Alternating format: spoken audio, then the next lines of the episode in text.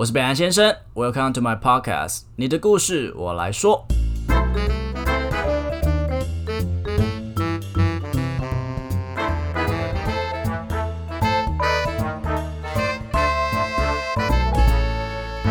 Hello，大家好，我是北安先生，今天要跟大家聊聊《神隐少女》，就是那首那个上一集我们在听众时间零六的时候，允文唱的比我好听很多了。那《神隐少女》其实它上映的时间是二零零一年，然后刚好因为在最近是因为疫情想赚钱嘛，我也不知道，刚好就是一个周年，然后他们就是重新回到院线，然后重新的上映。哎，然后我就想说，哎，《神隐少女》是我当初大概六岁的时候，我妈偷偷带我去看的。为什么说偷偷呢？我记得那时候家里没有到很有钱，所以爸爸妈妈都在很努力的工作，没什么时间照顾我。那我有个姐姐，那我跟姐姐差了六岁，然后我们都是由阿妈带大的。反正就某一天的中午，我们就在睡觉，就是那种午休时间，我就突然被老师叫起来。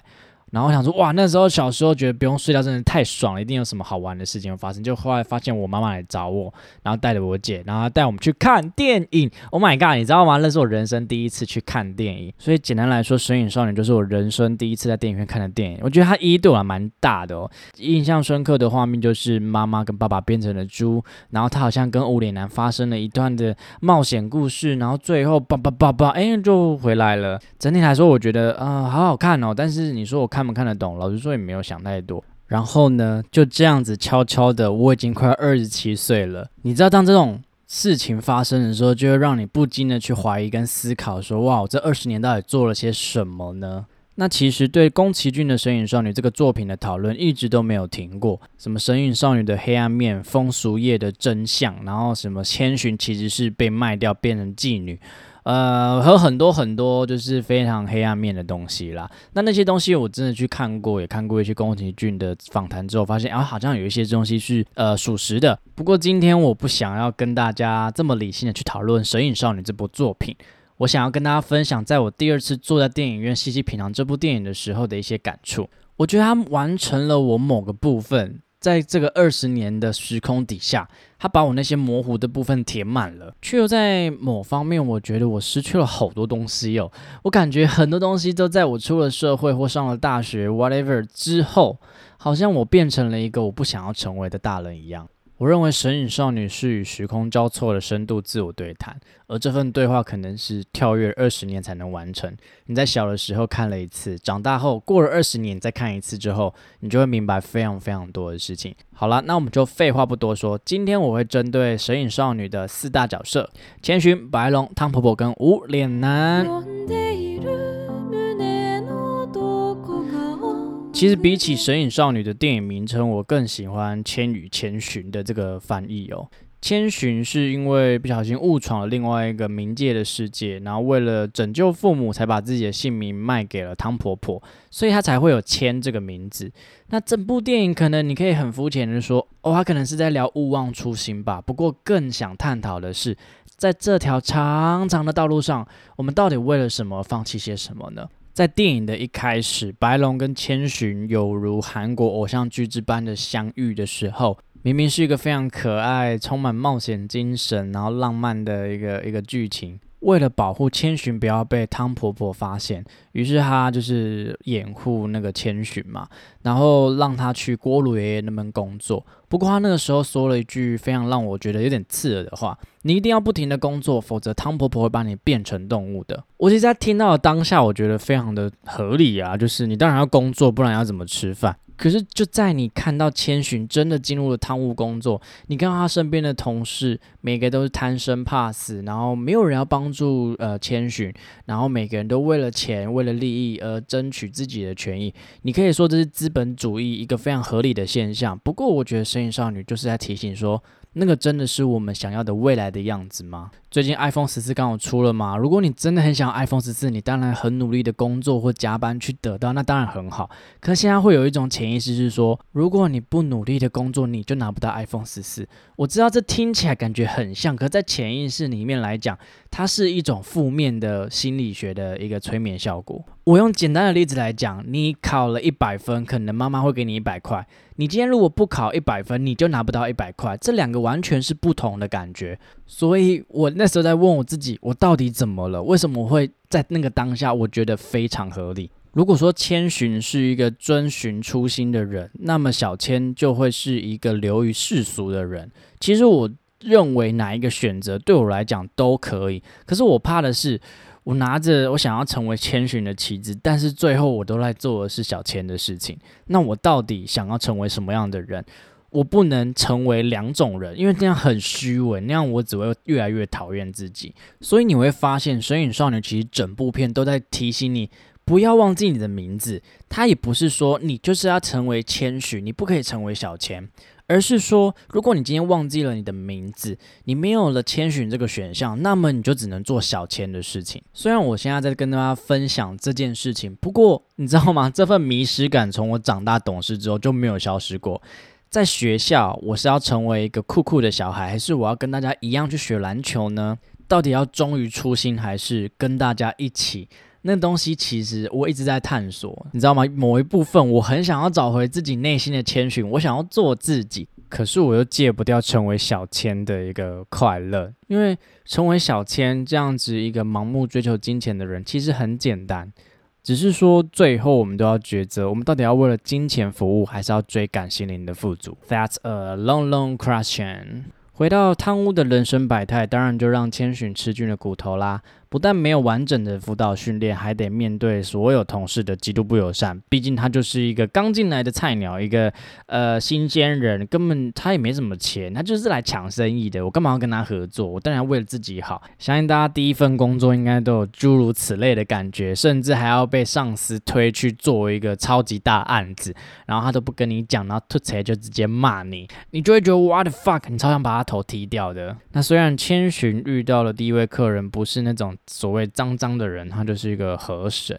不过现实中当然不是宫崎骏啊，我们面对到的就是一堆烂摊子。在这一段我其实没什么感觉，因为我已经工作四年多了，我也被摧残一阵子，我蛮无感的。我想说，OK，日常生活。不过我不是很喜欢我自己这样子，我觉得我需要一点冲撞，我需要一点冲击。而无脸男的出现，对我来讲就是一个新的灌入。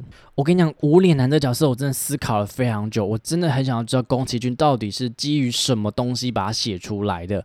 无脸男他徘徊在桥上，他就一直都在那里，然后都没有人跟他讲话，也没有人愿意给他一个正眼看待。他自己好像也习惯这种毫无存在感的感觉。直到他遇见千寻，千寻一个简单的问候：“哎，你要不要进来躲雨啊？”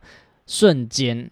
他感受到了这份真心，是他这辈子都没有感受到的。后来，他利用金子得到全堂屋的人的爱戴，每一个人都为他鼓掌尖叫，每一个人都跪着求他，用那种恳求眼神说：“拜托你给我点金子吧。”只是万万没想到，千寻要的东西根本不就是金子，因为金子换不回他的爸妈。他知道他要的东西是什么，他比较直接。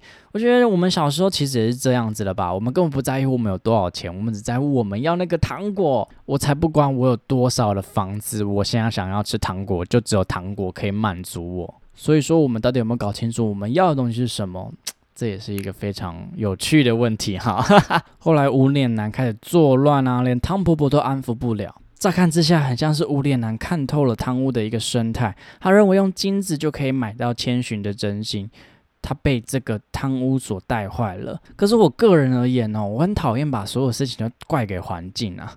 如果每一件事情都怪给环境或者是别人所致的话，那自己就完全没有任何行为能力了。所以，到底是贪污让无脸男变坏的，还是我们以为我们变坏就可以得到我们想要的？为什么不会去寻找更好的方法呢？其实看到最近的新闻，就是爱不到，或是我记得最近好像什么中秋节烤肉没救就砍人吧。整个社会有太多太多的无脸男在承受这一些巨大的空虚感。你感觉这个世界遗弃你，没有人在乎你。你爱不到你爱的人，你的朋友不记得你的生日，你的工作永远拿不到加薪或者 promotion。我只能为你祈祷，我希望你可以找到人生中属于你的谦逊。但是这种人不是天天有，所以我只能说，每个人只能成为自己的谦逊，找回自己原本的名字，否则你就会流于在这个社会之中去寻求认可，啊，那是一个非常累的一个，应该说没有尽头的旅程吧。好了，我突然觉得我今天的主题有点郁闷，很不适合在 Monday Blue 的时候放给大家听，所以我决定来跟大家分享，我刚刚突然想到一个小故事。那这个小故事是在我大学的时候，然后那时候就是很喜欢跟某一个朋友去看电影，我们真的是那种 movie buddy，然后每次都会骑车去看那个电影。然后因为我们学校跟电影的院其实要骑三十分钟，所以看一部电影其实是非常非常累的。而且那时候电影院很贵哦，一张票要三百多块，就没办法想象到底一个大学生要怎么负担这个电影票的钱。反正 whatever，我们就很爱看电影。然后我们那时候看了一部，我忘记是什么片，反正就是那种动作片，就是那种嘣嘣嘣嘣嘣嘣的片啊，当然很爽啊！看完就会两个人互相聊一下，然后我就跟他讲说，哎，我觉得这些东西有代表什么什么的，然后他就跟我说，你有病啊！你为什么把自己搞得这么累啊？你为什么要想这么多事情啊？人生轻轻松松不是很棒吗？嗯，那当下我有点同意他，我就觉得我是不是有点。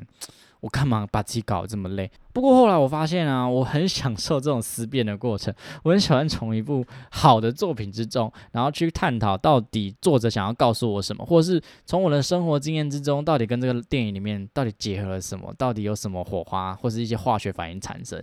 我觉得那就是我我花这两个小时的重点啊。你说漫威，我我也超喜欢写漫威的各种影评跟它后背后的故事。而每一次我写出来，我发现都有很多人对我跟我一样这种共感的这种，你说体质吗？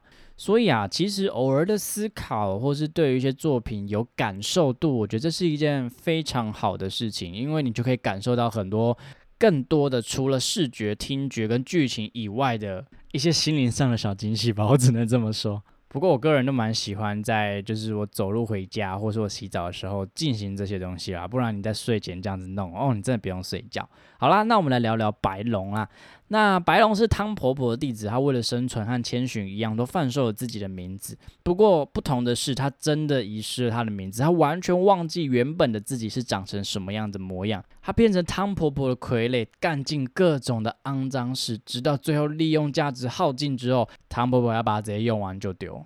你说现在这个社会，你身边的人是不是一堆白龙？甚至你可能你身边的人全部都是白龙。而且最经典的白龙，他们都会讲一句话，就是我也没有办法。因此，我认为白龙这角色其实就是在提醒那些所有在人生道路上已经迷失了自己。而神隐少女很有趣的是，将白龙的真实姓名把它比喻成一个琥珀川，而这个琥珀川当然有满满的一个环保意识在啦。可是这个琥珀川已经被填平了。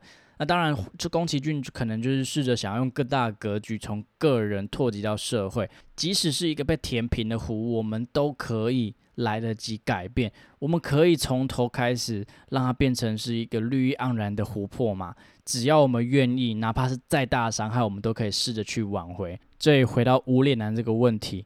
到底是这个世界让你变坏，还是你以为变坏就可以达到你想要做的事情呢？剧情之中有一段是大家没有什么特别讨论，但是我对我来讲印象很深刻的。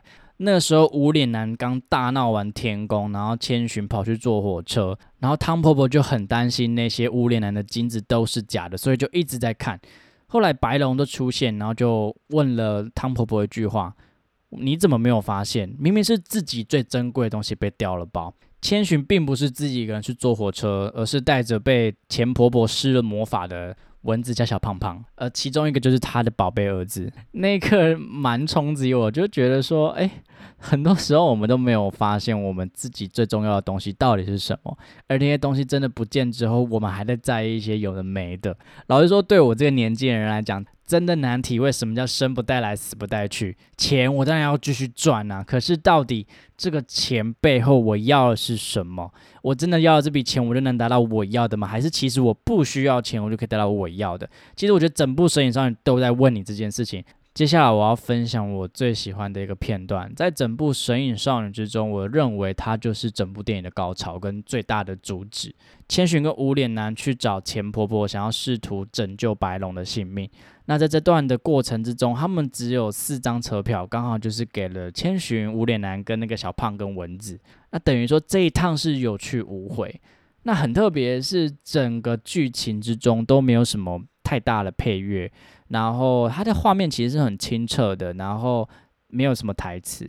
这个过程之中，你会经过一些非常漂亮、很 fancy 的一些灯灯花花，但因为火车的速度很快，所以它一下就消失了。特别的是，千寻他们连自己要去哪里都没有很确定，旅客就这样子上上又下下，没有一个人会陪完千寻走完全程。我觉得或许这就是人生吧。不管你的人生有大起或大落，或是你现在正在一个低谷，或是你现在正在山峰，当时间距离拉久一看，其实那些东西都会过去。所以，既然所有事情都会归于平静，那么不如我们就用一种平常心去看待吧。重点就是不要忘记自己的名字，这样就好了。我觉得这就是整部《神隐少女》想要告诉我们或提醒我的事情。我觉得《神隐少女》是一封来自过去的信，毕竟我相信大家都有看过。啊，对我很特别的是，它是来自于两千零一年的自己。我觉得他是很想要跟我确定我现在过得好不好，我还记不记得自己的姓名？我们卖掉，我们变成千千。虽然看完千寻那段火车，我觉得好孤独哦。我是不是也会像呃千寻一样，最后只有无脸男、小胖跟蚊子陪着我走完全程？不过后来想想，没有诶，我能走到今天，也是一个嗯。无数个过去的自己，然后做出了很多的决定，才会有我的现在。所以我算是二十七年来所有生命的总和。所以我可能也没有我想象中的孤独吧。希望大家不要忘记自己的名字，就算你现在已经是小千了，那你也要成为自己的千寻，不要变成像无脸男这样子一个沉浸在钱与利的这个世界当中。那样子的我们会活得很痛苦，直到最后，当你坐上那班火车。你会觉得为什么你没有留下多一点东西？我觉得那个会很可惜。好啦，希望大家就是九月可以过得开开心心，因为这是我的 birthday month。没错，处女座诞生的月份，大家当然都要开心喽。好啦，那下一集见啦，拜拜。那桑，谢谢你们的收听，好听的话记得给我们五星评价哦。欢迎分享你生活中各种开心、难过、有趣的小故事，我会唱歌给你们听哦。最后啊，不要忘记捐钱给我们哦。没错，我们很穷，录音要费用。我们都非常爱你哦，爱你。我是北亚先生，我是允文，用更深度的方式了解世界上的每一个人，让我们成为你故事的引渡人。你的故事，我来说。